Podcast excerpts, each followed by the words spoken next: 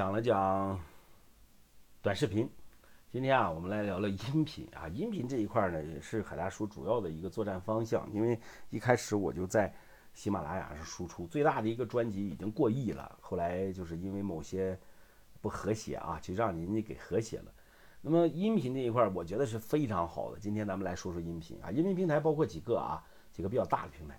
第一个就是喜马拉雅，号称五亿用户。啊，第二个蜻蜓 F F M，还有荔枝 F M、企鹅 F M，还有什么 QQ 音乐，那么这些都是比较大的、比较专业的音频输出的平台。其实音频和视频博客和你的图文博客是一个道理啊。我们也可以做音频博客嘛，对不对？我们也可以用音频记录我们的生活，记录我们的美好嘛。我们可以把自己生活当中的事儿，我的专业技能，我的专业输出，我们都可以用音频的方式去表达出来。但这个音频的方式应用的场景会更多。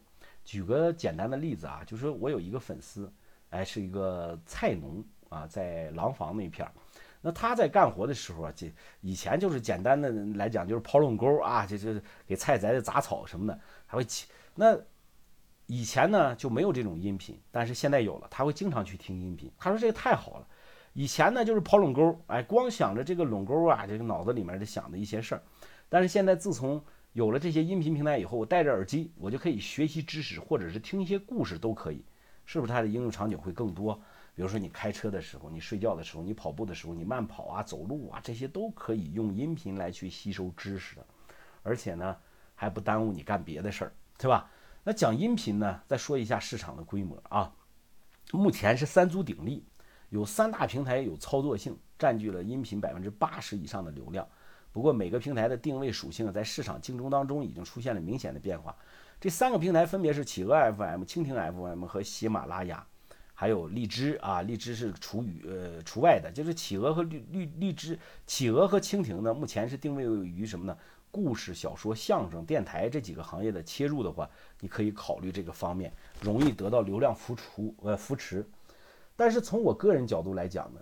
他们的负面也不少，他们的页面有不少的弊端，比如啊，都缺少什么搜索关键词的功能，而且采用这些菜单栏展示的模式。这种模式呢，对于关键词定位的账号压根儿就没优势。那再来说说喜马拉雅，这个喜马拉雅可以说是一个综合性的平台，也是海大叔一直在关注的。我现在都在这个上面去输出，很多人喜欢这个平台的原因啊，就是除了流量大之外，还有用户快速搜索功能。能够迅速找到自己喜欢看的内容，那对于我们来讲啊，新账号容易获得展现，凭借内容迅速崛起，对不对？啊，咱们来项目市场分析一下，就是喜马拉雅，在海大叔看来是一块流量的重地。当下人对生活要求的提高，越来越注重音频生活学习的体验，并且喜马拉雅同样也是呃流量数一数二的音频平台，聚集着各个行业、各个层次的人。敏感的人其实早在几年前就开始布局了。那现在喜马拉雅平台已经很成熟了，同样流量也非常高，流量也意也就意味着巨大的商机嘛，是吧？那类似喜马拉雅这样的音频平台前景很大，并且现在虽然做的人已经很多了，但绝对不晚。感兴趣的伙伴们，你可以来操作一下这个项目。那举个例子啊，就是在喜马拉雅平台上某位大咖的付费音频，其中一个起点就是一人民币，那他卖到了九十九。这位大咖赚了多少钱？大家自己去体会去看一看，已经卖出去很多期了啊，几万期。看到如此惊人的数字，是不是很有想法？没事啊，现在开始做这个也不晚。当一个新生事物发展的时候，越早进场，越早获利。当然现在不算早了，但人多了，流量也大了，对不对？同样也能获利。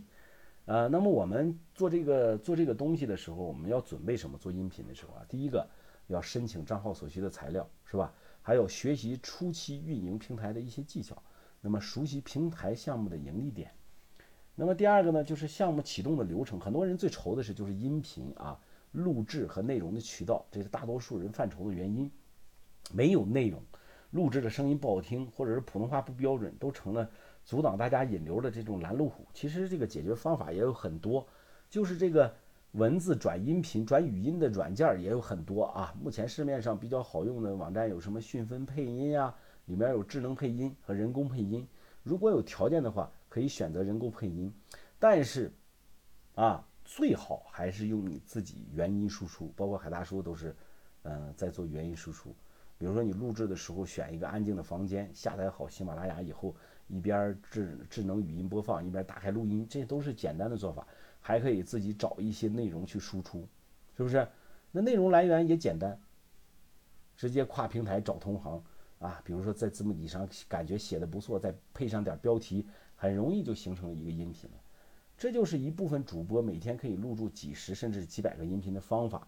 那以上内容呢，解决了四个核心的问题，就是平台分析、账号问题、录制音频、内容来源的问题，可以说是做音频必备的几个问题了，对不对？当然，最重要的是流量导出啊，导出的流量呢，就是你这平台上留上自己的号就行了啊，留自己的号。但是留号呢，又一般的情况下不让你留，你就在你的音频里面留，比如说开头或者是结尾留上你自己的公众号，呃，或者说你自己的个人号就行了。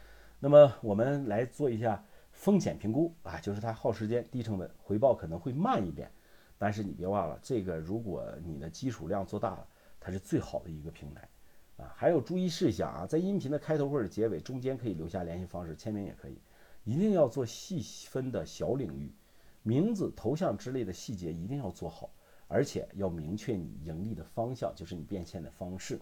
那么在讲音频的时候呢，其实总结一点。音频自媒体是可以直接转化为知识付费的，这一点非常重要啊！就说你录制的这些专辑，你直接可以在平台上卖钱的，啊，直接赚钱。好了，今天的音频这一块就跟大家讲到这里。